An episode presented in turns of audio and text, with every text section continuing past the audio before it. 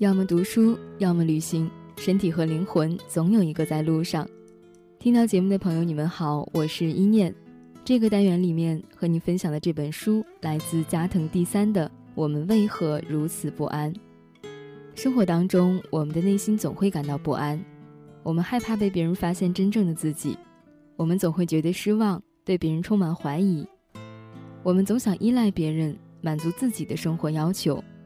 不会撒娇的孩子，长大后会过分的认真、挑剔，容易焦虑，觉得不安，是因为压抑了自己的个性，不承认内心的幼稚，去做大多数人都在做的事情，去说大多数人都在说的话，去过大多数人正在过的生活，而忘了自己真正想要的、想做的是什么。这样的你是不会感到快乐的，你的焦虑、压抑、烦躁、无所适从。也都来源于此。我们为何如此不安？希望你和我一起在这本书中找到答案。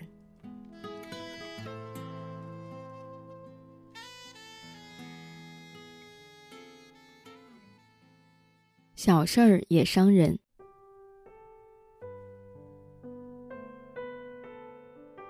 同一件事情，对不同的人而言，意义可能完全不同。人们如果能体会到这一点，不知道能避开多少人际关系中的纷扰，就像夫妻间、恋人间会出现各种各样的争吵，双方往往大惑不解，对方为何如此愤怒？过不了多久，两人会感到厌烦、疲倦，连试图去理解对方、渴望得到对方理解这样的心情都消失殆尽，彼此封闭在各自的情绪当中。这张桌子好像有点不稳，老是吱啦啦的响。这个盘子太小了。这辆车颜色也太艳了，那辆车更大，这个手续太麻烦，那个人声音太大，这房间离大马路太近了，这房间的日照不好。不管是什么事儿，不管是多琐碎的事儿，这些日常生活中原本无关紧要的各种事情，对不同的人来说意义完全不同。一件事儿对有些人来讲根本不算什么，可对另外一些人来说。就是让自己的病态的自尊心受到伤害的严酷事件。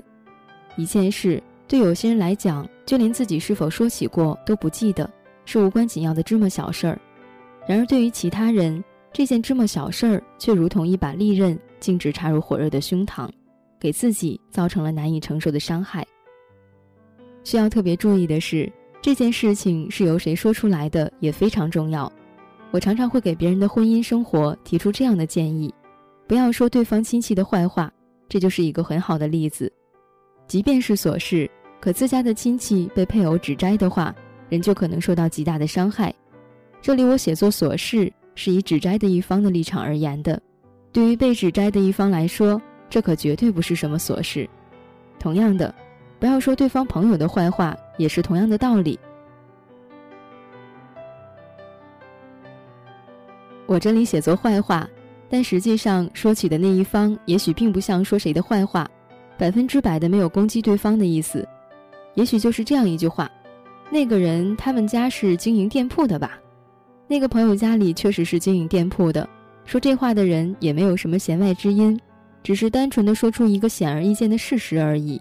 然而，即便如此，被说的一方却无法接受，这是因为被说的一方。是按照自己的价值观来理解这件无关紧要的小事儿的。上班族也好，运动员也好，个体营业者也好，说话的人看来都一样。然而被说的人可能并不认为这些职业是平等的。这也许可以说是某一方的价值观不正确，或许双方的价值观都不正确。但最重要的是他们的价值观不同，这一点我们必须认识到。所谓事实，是经由人的价值观到达人的内心的。同样的事实达到不同的内心时，所引发的感受是完全不同的。有着较高的自我评价和健康的自尊心的人，不太会受到伤害；而自我评价较低、有着病态的自尊心的人，他们容易受伤的程度往往令人震惊。因此，他们虽然总是在伤害对方，却完全不知道对方为什么会如此愤怒，为什么会不高兴。有着病态的自尊心的人，总是处在提心吊胆、神经过敏的状态。这种人在受到伤害的时候，应该注意到以下事实：那些伤害到自己的语言和事件，对于对方而言完全是无关紧要的小事儿。而恰恰因为这样，对方才会那样说。他为什么要提起那件事儿呢？因为那件事对他来说只不过是琐事而已。这样的话，会因为这种事儿而受伤，问题就出在我自己身上了。像这样不停的在心中和自己对话，当然也有与上述情形完全相反的情况，自己特别在意的事情，对方却毫无兴趣，道理都是一样的。即便对自己来说是特别拿手、特别得意的事儿，对对方而言也可能只是无关紧要的小事而已。